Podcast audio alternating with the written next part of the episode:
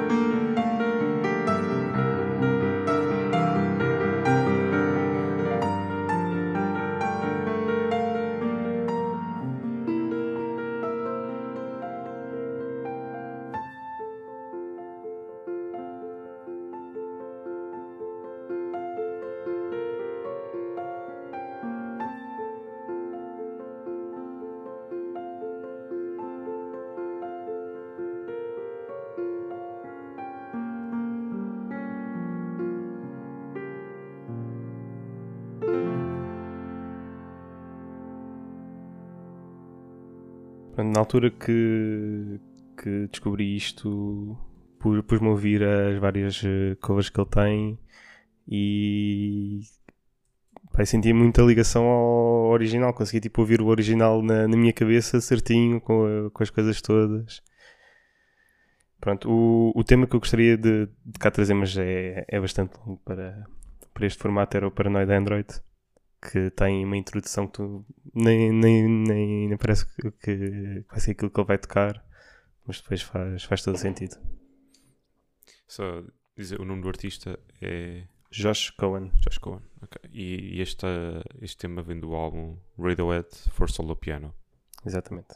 Que tem montes de covers aqui de, de Radiohead. E yeah, fico, com curiosidade para ouvir os o resto. Uh, também gosto muito de Radiohead. Não ouço tanto como se calhar devia, ou se calhar gostaria. Um, mas gostei muito deste cover, muito fixe. E, enfim, eu conheço o tema, mas não à profundidade de saber exatamente que, que partes correspondem depois aqui a este cover, mas consegui sair surpreendido. O que é irónico, porque o tema é o No Surprises. Um, consegui sair surpreendido com, ali com algumas partes, especialmente para o fim, um, em que pronto, ali umas mudanças interessantes e a capacidade dele conseguir criar dinâmicas ao longo da música toda é muito apreciável também e difícil. Portanto, é muito fixe. Gostei, boa partida. Pronto, eu sou. Normalmente eu gosto de ser do contra, não é? E para dizer aquela coisa que é. eu- a nível de Radiohead, há músicas que eu gosto muito, mas há outras, é pá, tenho santa paciência, não é? Para mim. Ah, mas o No Surprises é dos meus temas favoritos dos Radiohead, sem dúvida. É daqueles que eu nunca passo à frente numa playlist. E como dizias e dizes bem, ah, e dizias bem, e- o tema está exatamente pormenor a pormenor como o original. É uma transcrição perfeita para piano da música.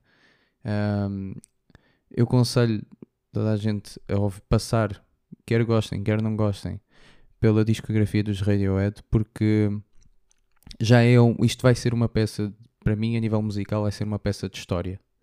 Hum, os- os- desde o Creep, se calhar que é o mais conhecido, ou o álbum também mais conhecido que era o OK Computer, Uhum. um, até aos últimos lançamentos e se calhar alguns da altura de, de 2010, como por exemplo Karma Police, são músicas pá, para mim eh, fascinantes. Eh, já tiveram remix, adaptações, transcrições, e se- quando isto acontece é porque a música é muito boa, ok? Eh, ninguém faz transcrições se a música não chegar até à pessoa, não é? Exatamente. Pronto. Uhum. Uh, para mim, este tema, o No Surprises, é fenomenal. É mesmo dos meus favoritos. Eu consegui até estar a ouvir a música e imaginar o videoclipe à medida que ia ouvindo a Uhum. música, porque também é um videoclipe muito interessante. A parte da imagem dos Radiohead também é super importante, como, como artistas. ok? Yeah, opá, eu tenho um, um fraquinho por eh, adaptações de música contemporânea ao piano. O, descobri este, o Júlio Rezende também tem montes de coisas de, de adaptações. Descobri há pouco tempo um pianista que se chama Brad Meldau, ah, que também tem montes de coisas de, dos Radiohead também, dos Beatles, pá, é um mundo. E conseguem transportar aquilo que a malta faz com 4, 5 pessoas e montes de instrumentos ali para um, para um só instrumento. Para o universo mais, Muito fixe. mais contido. Ah, É talvez a, a melhor forma de, de elogio de uma música ou outra música. Tipo, fazer um cover e tipo, tomar o tempo para fazer uma adaptação para piano. Tipo, é...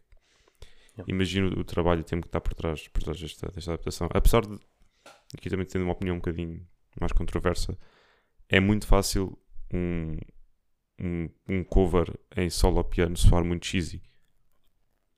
E é porque há muitos também, não é? Sim. Pronto, Sim, então sim. é muito aquela coisa onde é que eles vão onde é que o artista vai meter assim algo um bocadinho mais especial, onde é que vai meter aquele toque, será que vai apostar totalmente na, em igualar o, o, o, o tema original a 100% e ser um purista, ou vai meter ali um twist enfim, isso também é interessante ver e é, é interessante captar Pois este, este, o Josh Cohen faz uma coisa mais purista, acho eu, porque acho que hum, interpreta, interpreta ah, ah, os temas tal como eles são.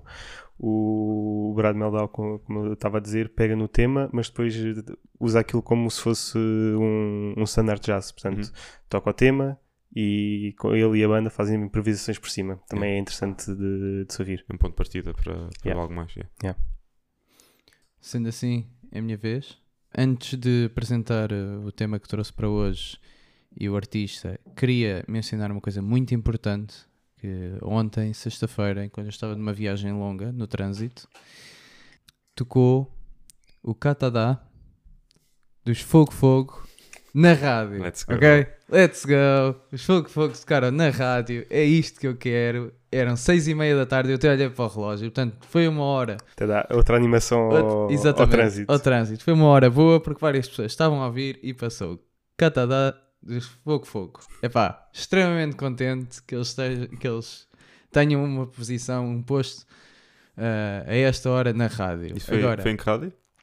ah, pois, esta é que é a parte mais estranha. A rádio foi a Antena 3, que Ok. tem de- um público, certo? Tem, ah, um- portanto, um, um bastante, ou, bastantes ouvintes.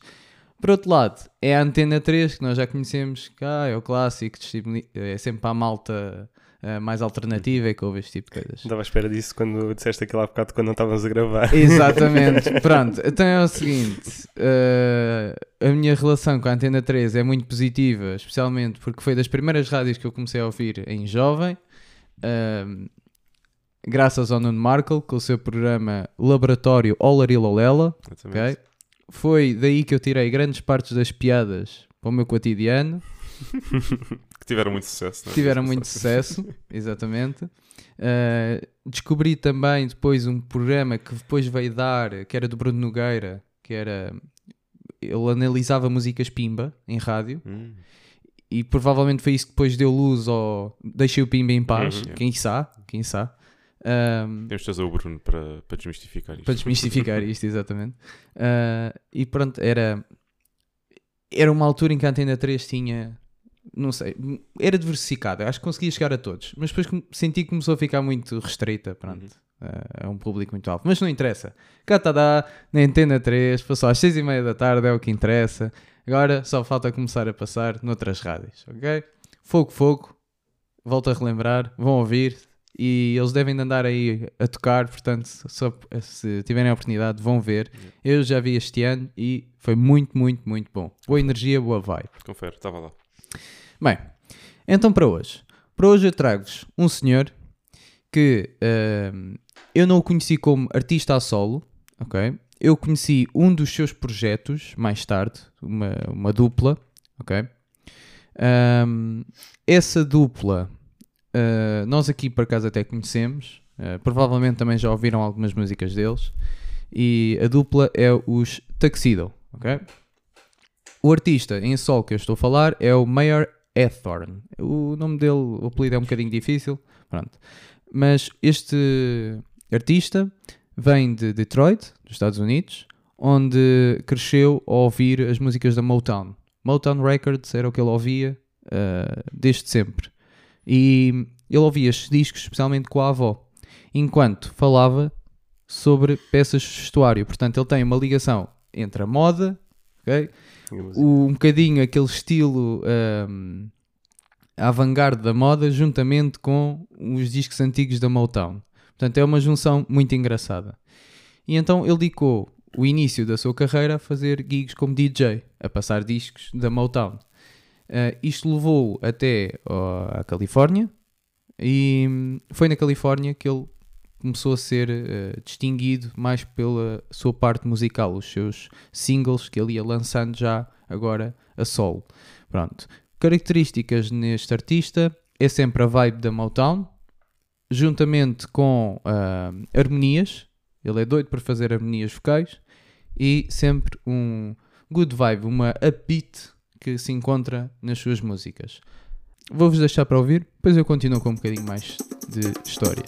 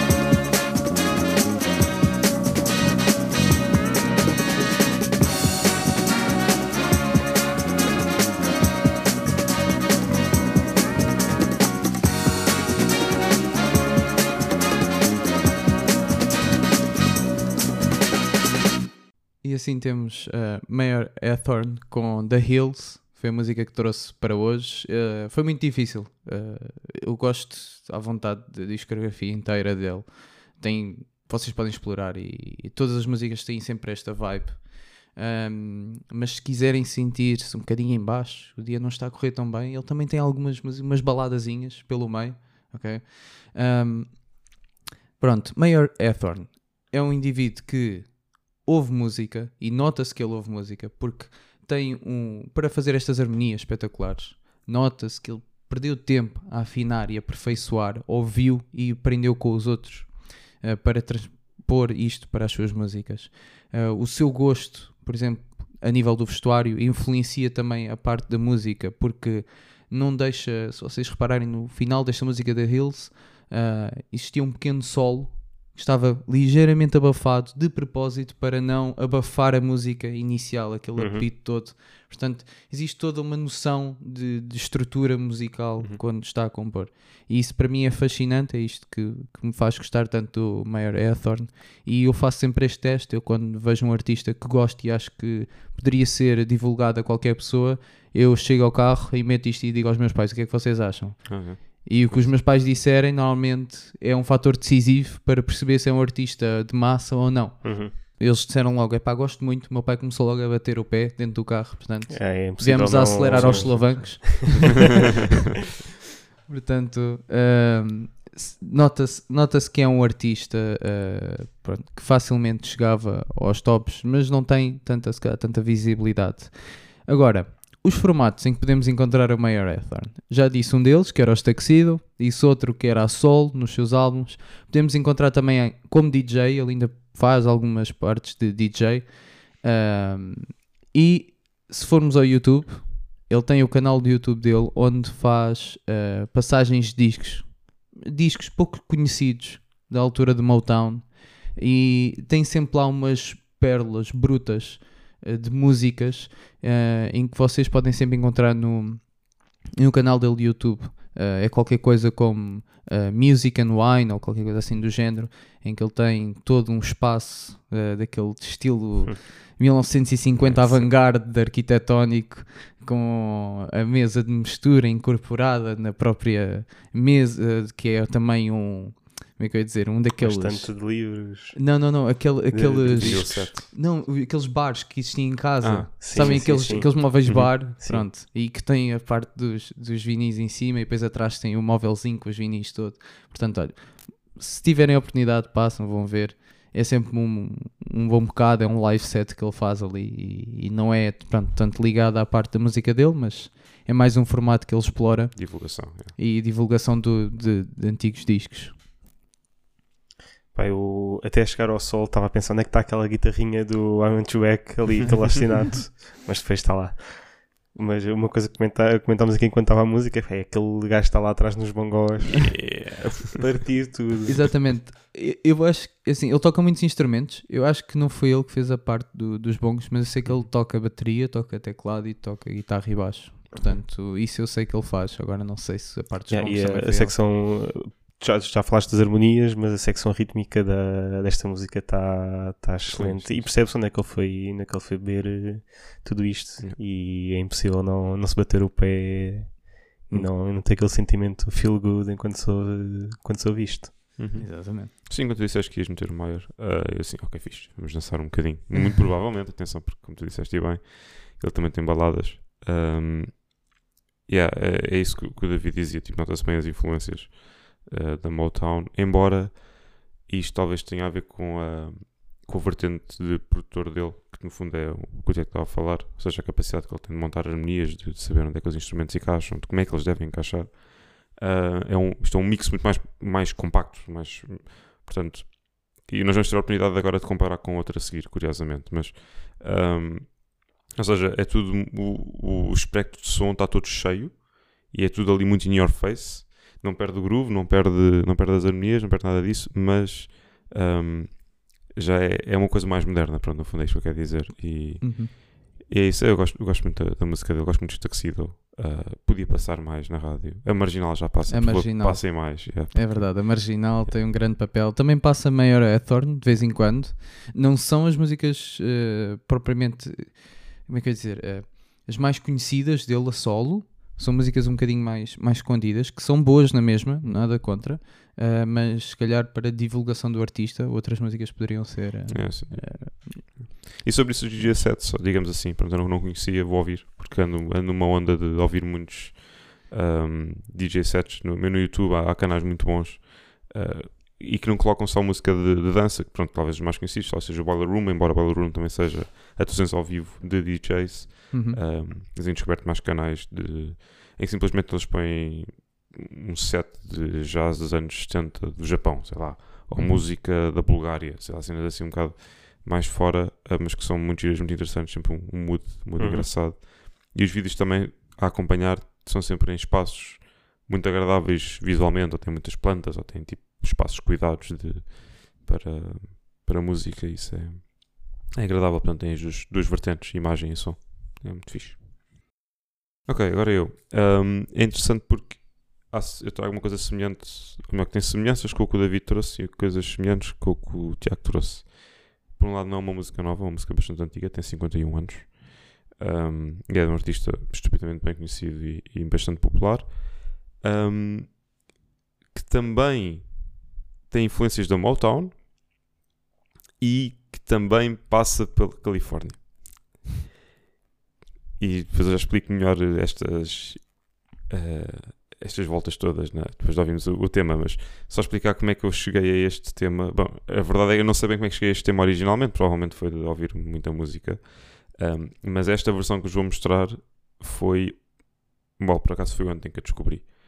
E eu partilhei convosco a, a fonte e só pensei, ah pá, espero que eles não vão ouvir aquilo, que é para não me roubarem. Ahm, ontem estive a ouvir um dos podcasts que ouço esporadicamente, que é o Lex Friedman Podcast. Um, é o podcast do Lex Friedman. Uh, para quem não sabe quem é o Lex Friedman, ele é um, um, um russo que migrou para a América já há muitos anos um, e tem um podcast bastante popular, tem milhões e milhões de ouvintes todos os meses. Um, entrevistas no formato de longo formato, portanto, duas, três horas para cima, com pessoas dos mais diferentes backgrounds. Já lá esteve um, o Mark Zuckerberg, já teve recentemente o Joe Rogan, também teve recentemente o Kanye West. E uma das pessoas que ele teve, acho que há dois anos, foi o Rick Rubin. Uhum. E partilhei ontem convosco o episódio em que ele, em que ele aparece. Uh, o Rick Rubin, também para quem não sabe, uh, provavelmente já o ouviram, ou já ouviram as mãos dele, porque ele tem dedos, ele é um produtor musical, by the way, e ele tem, o seu dedo está em N diferentes, um, em diferentes álbuns e artistas, desde Red Hot, um, podem-me ajudar se lembrarem mais coisas. Uh, Kendrick Lamar, Yeah, Kendrick Lamar, pronto. uh, Beastie Boys, que foi onde ele teve, ganhou popularidade. Exatamente, yeah. Mariah Carey, pronto, um contraste gigante. Sim, ou seja, muito eclético, uma, uma variedade muito grande. Um, eles, curiosamente, no, podcast falam de Beastie Boys. uh, Beastie Boys ou Beach Boys? Não. Beastie Boys. Beastie Boys. Beastie Boys. Um, e falam também deste, deste artista e deste tema em particular, deste álbum em particular, que é considerado um dos melhores de sempre. Vocês o conhecem muito bem. Um, e é giro porque hum, a forma como eles introduziram isto no, no podcast foi o Lex perguntou ao, ao Rick, ou sugeriu ao Rick, uma boa forma de aprender produção musical ou de começar a produção musical passa por naturalmente ouvir muita música e ouvir a melhor música possível, ouvir os melhores álbuns de sempre. E de alguma forma eles chegaram a este como sendo um dos melhores álbuns de sempre. Não sei qual era a source que o, que o Lex utilizou. Uh, e puseram, ele pôs esta música a tocar, este single, a primeira música do álbum, e que dá o nome ao álbum. E, e depois o Rick disse assim: Ah, mas já ouviste esta versão? Portanto, o que nós vamos ouvir vai ser uh, o What's Going On do Marvin Gaye, uma versão diferente, talvez o que se pode considerar a versão original um, que é o Detroit Mix, portanto, a mixagem de Detroit. Um, vamos ouvir e depois explico um bocadinho melhor o, o contexto.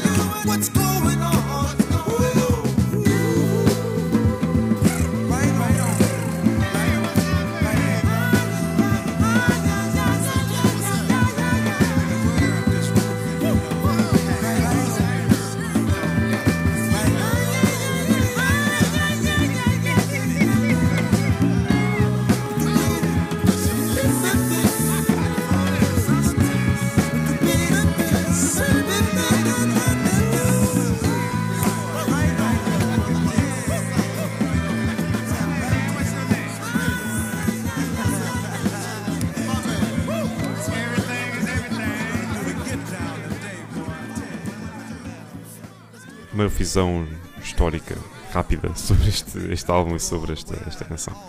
Portanto, ah, anos 60, ah, nos States, ah, o Marvin Gaye já era bastante popular na altura, como, especialmente como artista de canções de amor. Provavelmente a mais conhecida é o I Heard It Through the Grapevine. Já era um grande sucesso na altura, pronto. E, só que ele estava a enfrentar um, bocadinho uma, uma viragem na, na vida dele. Por um lado, tinha caído nos maus caminhos da droga, ah, para a cocaína, sobretudo. Eu também tinha perdido uma, uma amiga ah, artista, ah, assim também com uma cena um bocado trágica em palco e tudo, pronto. E no contexto social, ah, estamos em plena guerra do Vietnã, ah, em termos de, de- da luta pelos direitos do- dos afro-imigrantes ou dos negros. Um, tivemos a morte do Malcolm X e o Martin Luther King Jr. também. Portanto, há aqui mu- muita ebulição a nível social e ele também está a passar por uma questão um bocado existencial de serei eu só um artista de canções de amor ou devo utilizar a minha voz para um bocadinho de algo mais. Portanto, ele quis fazer mais música, no fundo, que, que representasse os tempos que ele estava a viver, também como artista negro e, e na, na sociedade onde, onde- onde estava inserido. Portanto, este desejo levou- levou-o ao estúdio. Na altura, ele tinha contrato com a Motown, em Detroit. Uh, portanto, começou a trabalhar nestes temas, começou a trabalhar no, no What's Going On. o álbum, cujo o lançamento foi atrasado bastantes anos por eh, um desejo vincado do, do diretor da altura da Motown, o Berry Gordy, de não fazer música com um toque político. Portanto, ele queria evitar isso a todo custo, ele queria fazer uma cena simplesmente comercial. Portanto, isto foi nos anos 60, ele teve que atrasar isto até o ano de 71 para lançar o álbum What's Going On. Uh, foi lançado exatamente há 51 anos atrás. Aliás, em maio de, 50, de 71, portanto há 51 anos e uns meses atrás. Um, esta versão surge nas comemorações dos 50 anos do álbum, portanto foram lançados estes Detroit Mix. Uh, de onde é que isto vem? No fundo, o álbum foi inicialmente masterizado em Detroit, na Motown, e depois, mais tarde, foi levado para LA, para Califórnia, e foi remasterizado lá, uh, um bocado também empurrado pelo, pelo próprio diretor da, da Motown, o, Berry Gordy. Um, existem diferenças significativas entre, entre as duas versões. É, é um bocado difícil de reparar sem ter as duas back-to-back. Pois é, isso não. Estava a tentar perceber, mas não tenho, É. não tenho em memória É um original. exercício, um exercício engraçado no fim deste episódio irem ouvir e compararem as duas versões, porque é a mesma música, pronto, mesmos tempos, a mesma coisa, a mesma vibe, mas a sensação que dá é que a Detroit Mix, portanto a original, é muito mais uma jam e hum, o mix, de certa forma, eu acho que está mais simplificado. O baixo está mais in your face. um, eles pegaram nas vozes, nos dois overlays do Marvin Gaye e puseram um baixo para a direita simples, sem grandes, sem grandes sobreposições. E hum, eu acho que gosto mais deste, deste mix. É um bocadinho mais puro, um bocadinho mais cru, enquanto o outro é um bocadinho mais produzido, um bocadinho mais, mais brilhante.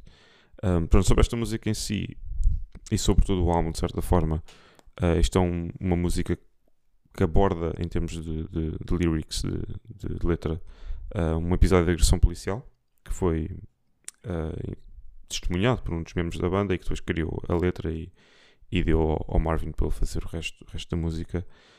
Um, no, no resto, todo, todo o álbum está, está muito ligado a uma música mais de intervenção, seja nestas questões policiais, seja na, na intervenção na guerra do Vietnã, seja em muitas outras coisas.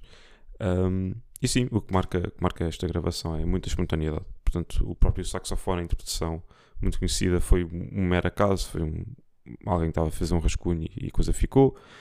Uh, o próprio, os próprios vocais, portanto, estas parece que interações entre o próprio Marvin Gaye também foi um acidente. Sim, Ah, muito, muito livres, não. sim, sim, sim. é- E, e ele- e o que é engraçado é que ele, no fundo, ele gravou as duas, ou mais do que duas versões, e depois eles puseram lá de lado para comparar. Ele disse: Não, para isto soa muito bem, vamos, vamos manter. Um, e eu acho que é uma coisa que faz a música, tipo, acho que é o característico, é teres aqui esta pergunta e resposta, quase de certa forma. Uh, pronto, queria deixar esta versão, queria deixar também este, este, esta homenagem a este grande artista um, que, que eu gosto muito e este álbum incrível que é o What's Going On. Yeah, pá, não tenho não tenho presente, é uma, não ouço há muito tempo, mas também em paralelo com aquilo que dissemos há bocado do, do, do que o Tiago trouxe, ah, a energia, sendo que esta aqui energia é num, num contexto mais de revolta e assim, mas aquela energia daquele, daqueles tempos e daquela, daquela situação particular ali da, daquele universo Motown sente-se sempre e não há volta a dar e estava tudo, também disseste agora, estava a curtir imenso do baixo, está ali sempre, sempre, sempre a esgalhar. Eu hum, estive aqui caladinho, mas eu conheço esta música.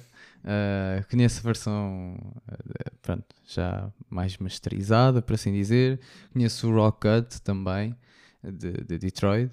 Ahm, e pronto, até conheço uma versão que é um mix de um DJ mais à frente que fez com esta música. Portanto, conheço várias versões. Portanto, mais uma vez, se foi utilizada de mil e uma formas, é porque a música É garantidamente é Uhum. boa. ok? Ahm, portanto, sim, ah, acho, acho, acho, primeiro acho muito importante trazer aqui as shortcuts, as partes originais, que é o que eu digo às pessoas muitas vezes. Pá, vocês ouvem na rádio uma versão. Se alguém vos diz que isto é uma versão de um artista, vão ver. Vão, vão, vão ouvir, desculpem. Vão ouvir. Vejam o que é que há de diferente. E, e isto é muito importante para perceber um pouco também as suas origens. Não se fiquem só pela, pela parte de agora, do novo. Perceber as origens é sempre importante. E muitas vezes na rádio nem, nem, nem tens acesso à música toda. Agora, agora sim, não sim. tanto, mas. Agora, sim, mas eu lembro que antigamente Era cortavam o muito. não era? radio, radio Edit. Exatamente. E metade da música não estava lá. Exatamente. Uh, portanto, às vezes é muito importante. Eu dou por mim, houve altura. uh, isto sei que não tem um bocado a ver a nível estilo musical. Já vocês lembram-se a altura do dubstep, Uhum. parte de 2010, 11, Yep. 12. pronto, Skrillex e assim. havia muita parte do dubstep. E apareciam músicas de todo o lado, que era drum and bass ou dubstep. De Yep. todo o lado apareciam. Eu ainda hoje estou a descobrir uh, uh, as músicas originais desses mixes. Uhum. Uh, casos como, por exemplo, artistas que tipo, ganharam popularidade devido a estes remixes que fizeram das músicas deles e ainda hoje continuam a ouvir uh, uh, uh, pronto, as partes originais. Pá, e às vezes eu fico fascinado, pá, como é tão diferente e como também são boas na mesma. Portanto, uh, isso é, é muito importante. Outra coisa que eu queria aqui uh, mencionar é uh, a parte do, do Rick Rubin. Ele também tem, acho que é no YouTube, Uhum. Um podcast quant- uma, uma espécie de um É, podcast. tem sim. um podcast, sim, sim. Uh, e é interessante que uma vez ele estava a falar com, com o Pharrell Uhum. e o Pharrell estava a dizer, estava a, pronto, a pegar um pouco nos exemplos da música dele e como ele ouvia rock para produzir as músicas pop. Uhum. Pronto. E um dos mais icónicos para mim foi, eh, eles até meteram um excerto desse clipe que é uma entrevista entre o Dave Grohl Ah, e o Pharrell e em que o Pharrell pergunta epá, a coisa mais impressionante no, na música Smells Like Teen Spirit é aquele intro de bateria. Aquele aquele intro é tudo. E o Dave Grohl disse epá, isso foi uma gandalhada porque não tínhamos intro nenhum para a música, precisávamos de qualquer coisa que a iniciasse e o Butch Vig, que era o produtor do, o produtor do Nevermind, eh, virou-se para o Dave Grohl e disse assim: Seria interessante tu brincares qualquer coisa com a bateria, fazeres qualquer coisa de intro com a bateria. E eu estava completamente sem ideias, até que fui ouvir um álbum dos. Acho que era dos Earth, Wind and Fire. Caso não lembro do, do artista. Eu acho que era Earth, Wind, se não era Earth, Wind Fire, era James Brown. Eu sei que ele foi à parte da Motown do funk, em que eles tinham muito esta coisa de intro do tum, tum, tum, tum, tum, e começava a música. E foi exatamente o que ele fez. Ele agarrou naquilo, meteu no intro do Smells Like Teen Spirit, e até hoje, quando uma parte engraçada é o Pharrell nem sequer se aperceber este tempo todo Yeah. de ouvir a música vezes e vezes sem Yeah. conta que aquilo era uma música de Motown, não é? E portanto, a maior parte das músicas que nós ouvimos hoje provavelmente estão ligadas a esta altura. E acho que é a moral, se calhar, deste episódio é pá, vasculhem a Motown. Sim, sim, Uhum. completamente. sim. É engraçado, é, estavas a contar essa história, lembro-me sempre, acho que é uma frase qualquer, não sei de quem é que é. Acho que é do Picasso, mas já sei daquelas frases que é tipo mal atribuído ao Picasso, como existem tipo montes de outras, não é? Tipo, enfim, eh, que diz, eh, acho que é tipo os bons artistas copiam, os melhores artistas roubam, é uma cena assim do género, que é um, excelente, excelente caso. Eu queria, queria só também tipo um fun fact que não é nada fun. Um, há, um, há um lyric, há uma, uma, um verso desta, desta canção de What's Going On que é Father, Father, we don't need to escalate. Uhum. Um, War is not the answer, for only love can conquer hate. E isto é um foreshadowing gigante, porque anos mais tarde o Marvin Gaye uh, portanto, foi morto pelo próprio pai. Um, Ele Uhum. foi assassinado pelo próprio pai. Uh, portanto, é uma coisa assim, Uhum. mesmo fora. Pronto, uh, não queria mandar isto para baixo. Mas Vou investigar a Motown. A Motown é muito mais feliz. do que Exato. Bem, e o que estavas a dizer antes é a música é há não sei quantos anos desde que existe música gravada que, que vais vendo que é tudo malta a construir em cima Ah, é. daquilo que, que já foi feito. Completamente, sim, sim, sim. No fundo. Fazer algo novo. Foi interessante esta semana eu vi um- uma entrevista, um bocado. Falava um bocado sobre esta coisa de construir por cima do que os outros já fizeram, mas também de como é que se constrói algo novo, como é que se é inovador, porque há pessoas que são de facto inovadoras, não é? Um, e era uma entrevista do, do Rico Piato ao guitarrista brasileiro Kiko Loureiro, ah, que toca com os Megadeth. Uhum. E a certa altura o, Kiko diz uma coisa que é muito acertada, que é se nós queremos fazer alguma coisa diferente e realmente eh, nova, temos de negar coisas que já existem atualmente. Temos que ser radicalmente negacionistas, entre aspas, né? cuidado com esta palavra, mas rejeitar completamente eh, coisas que já são feitas hoje, sejam determinados beats, eh, determinados acordes, formas de estruturas de músicas, o que quer que seja, porque só sendo radicalmente diferente é que eu vou ter a capacidade de criar espaço na minha criatividade para criar alguma coisa nova. Um, ele deu o exemplo, deu o exemplo no, no guitarrista bastante conhecido também, que não, não usava determinados acordes, deu o exemplo do Tim Henson um, Uhum. dos Polifia e que ele goza, entre aspas, com, com as boomer bands. Não sei se já Boomer viram Bands. este. Sim, yeah, este- sim, este- sim. este Isso é um clipe que. E- Meu Deus. Yeah, isso- pá, mas é bem engraçado. E, mas é- ele tem um point que é o Tim Henson nunca o vais ouvir a fazer aquelas bands. Ele rejeitou aquilo para a Eh, vida eh, dele. a ver? Só um pormenorzinho. O Tim Henson, eh, ele já próprio admitiu que nos primeiros trabalhos de Polífia, menos conhecidos, ele fazia os chamados boomer bands. Mas a evolução disso é que ele deixou de utilizar os boomer bands para começar a fazer tudo sem boomer bands. Ou Yeah. seja, ele faz mais tapping agora para conseguir algo semelhante a um band. Uhum. é? Yeah, exato, mas lá está, é aquele separar das águas mesmo. Não, eu já não faço isto. Seja, eu deixei-me de fazer isto eh, conscientemente para criar coisas novas, para ter eh, armas diferentes, para ter ideias diferentes na guitarra. E é um bocado, um bocado por aí. Sim, exatamente. É quebrar um pouco o status quo, não é verdade? Acima de tudo é quebrar o status quo na maneira como se escreve, a maneira como se cria. Eh, e há imensos artistas que por acaso até tive quase para trazer um desses hoje, Ah, mas ah, pronto, é, é algo que fica se calhar para o próximo episódio, não é verdade? Pronto, e é isto. Uh, esperemos que tenham gostado. Como sempre, podem encontrar as músicas deste episódio e dos anteriores na nossa playlist no Spotify. Basta pesquisarem por feedback playlist. Se tiverem comentários ou sugestões, enviem-nos um e-mail para feedbackpodcast.gmail.com Sigam-nos também no Instagram. E obrigado e até ao próximo episódio.